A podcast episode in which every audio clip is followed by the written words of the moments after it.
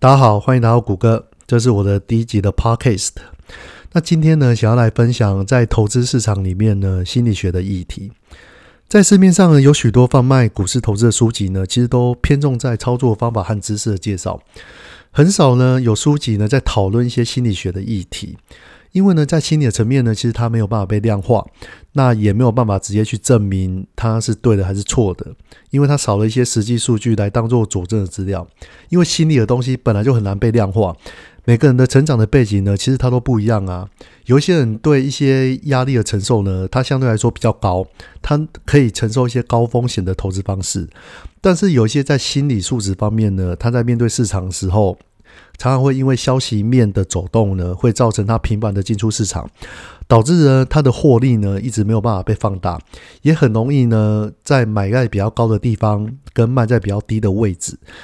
那比较惨的情况就是，当然就是你的资金被套牢。但是我觉得更严重的是呢，就是当你把这些资金呢放在一些不对的标的上面，你自然就会错过一些比较好的标的它后续的涨幅。那我认为呢。在投资的知识或者是技巧呢，其实它是帮助你可以在股票市场上面获利。但是呢，你如果要在这个市场可以走得远、走得久，那我觉得心理素质呢是一个非常重要的一块。那通常在心理素质如果不够强烈的话，可能会发生一些状况哦。那第一点呢，就是像譬如说，你会很容易会提前的卖出，错过后续的上涨行情的股票。那像是当你持有一只股票的时候呢，其实如果你的信心不够足的话呢，譬如说，好，你现在在台股在一万点的时候，你买进这只股票，但是当它一万三千点的时候，你发现到，哎，这个加权指数呢，它刚好是位在一个过去历史来说相对的高点，那你就会认为，哎，它涨上去的幅度可能会有限，但是呢，你当初买进这只股票原因呢，你。并不是这么的清楚，你可能觉得，诶，它在适合的位置，你就买进。所以呢，你当你的功课做的不够足的时候，你在持有这只股票的信心也相对来说并不是这么的足够。那如果你的心理素质呢，并不够强的话呢，那你很容易呢，就会认为说，诶，它可能在于相对的高点，那我就把它卖掉。那等它在相对回来的时候呢，诶，那我可能在低阶，然后再享受后续的涨幅。但是你看现在的台股呢，其实已经涨到一万七千多点了。但是这个时候呢，你又看到哇，从一万二涨到一万三，再涨到一万四的时候，你发现到它的股价越来越高。但是呢，你要购买的成本呢，同时来说也越来越高。这个时候呢，你反而却步了。你当我想说，当它下跌一点的时候，你可以进场，然后享受后续的涨幅。但是呢，当它越来越高的时候，你反而错过了这批涨幅，而且这个时候你也不敢进场。这都是在于呢。你持股的信心呢，其实不够足够。那另外一个状况呢，就是当股市它不断下跌的时候呢，然后你不，你一些资金呢，不断的进去加码，不断投入，然后越摊越平。那通常发生这样子的状况呢，就是在于说你错错估了目前投资市场的一个形势，而且你不肯认赔。你通常认为说，诶，当股票没有卖出的时候，诶，我就不算是赔啊。而且当股票越来越下跌的时候呢，你认为，诶，这现在这个成本呢，比我当初买的成本还要低。那我如果在这个时候进场的话，诶，未来说明有一天呢，诶，它会涨回原来的相对高点。诶，那你现在的跌幅呢，你的亏损呢，其实在那个时候你就可以获得解套。但是通常这个时候呢，你如果不知道这只股票是因为什么样的原因下跌，你纯粹用未接的方式来判断。或者是你因为恐慌的情绪呢，没有办法去好好思考当初进出的理由到底是什么，那导致你的资金不断的投入呢，很容易造成越摊越平的状况。或者是说，当一个股票市场呢，它在下跌趋势的时候，其实这个时候它的总体的状况是下跌，你就很难在短时间之内会有个涨幅。但是你如果在这个时候不断的摊平，不断的加码，诶，把你的银弹全部都打完了，哇！那你等于是说，你这你的资金完全就被这个标的物整个都套牢住了。所以呢，我觉得，当你错估形势的时候，你必须要有一个很强的心理素质，去跳脱出来说，今天的你持有的标的呢，到底是什么样的原因下跌？那其实，在股票市场呢，它千变万化，你不可能去掌握每一次的涨幅啊。每个人都想说买在低点，卖在高点，但是这是非常困难的事情。但是当你看错的时候呢，你又不肯认赔的时候，这事情更加的糟糕。因为每次的认赔呢，其实都是每次学习的机会。但是你如果因为不肯认赔，只因为你觉得说，诶，我卖出这些股票呢，哇，我我就等于是承认自己的亏损，然后迟迟不肯卖出。那其实这是非常的可惜的，因为你的资金呢就会被卡在这边。那其实，在股票有好几千万只的股票啊，对啊，所以你如果把你的资金呢都绑在这边的话，你势必很容易会错过诶未来可能会上涨的一些标的。那所以呢，在股市下跌的时候，有一些散有一些散户呢，他会想说：诶，我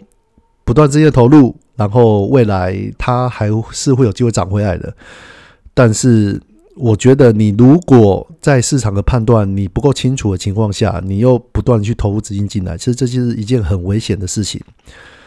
或者是说，你持有一个股票，诶，你看好它未来可能会上涨，但是呢，它因为有一些消息面，或者是有一些原因呢，诶，它可能造成一些短暂的下跌。但是呢，这些短暂的下跌呢，造成你的恐慌，导致呢。你迅速的马上把它出清，那这也是一件非常可惜的事情。因为当你看好它上涨的时候，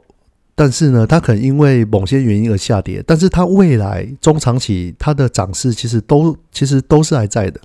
但是当你没有去判断这些原因的时候，诶，你就轻易的卖出，因为恐慌的情绪呢，让你卖出这些股票，那也是有蛮大的机会呢，会错过后续的涨幅。那另外一个状况呢，就是。大家很容易在看到一只股票呢，它不断的飙高的时候，会去追高。那我相信这个都是人之常情啊。因为当你看到某只股票，诶，像近期的特斯拉，哇，它拼命的狂飙，然后就想说，诶，我是不是可以进场去分一杯羹呢？但是呢，其实你如果没有在早期的时候投入，那你一直在追高的时候，你或许在初期呢，你有办法赚到一些涨幅。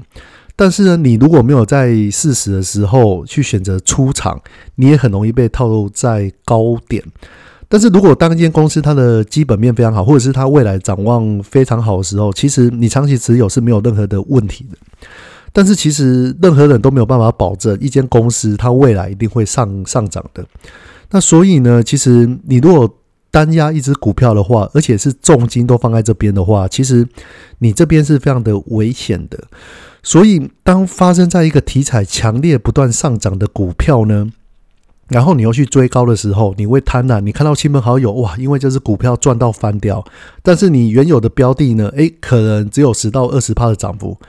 通常你会心有不甘啊。你觉得哇，人家的报酬率是你的十几倍，但是你本身可能已经有赚到一些钱了，但是呢，因为这个赚到的获利呢，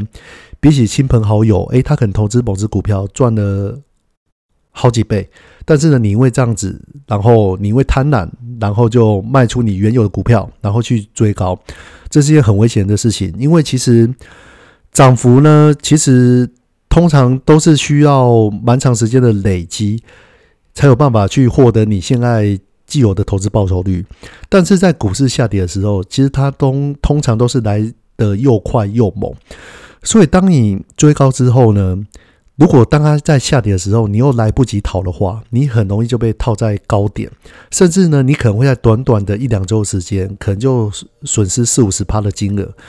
那也是端看你投资的这这只股票的属性。那如果这只股票要的属性呢，它的涨幅区间原本就非常大了，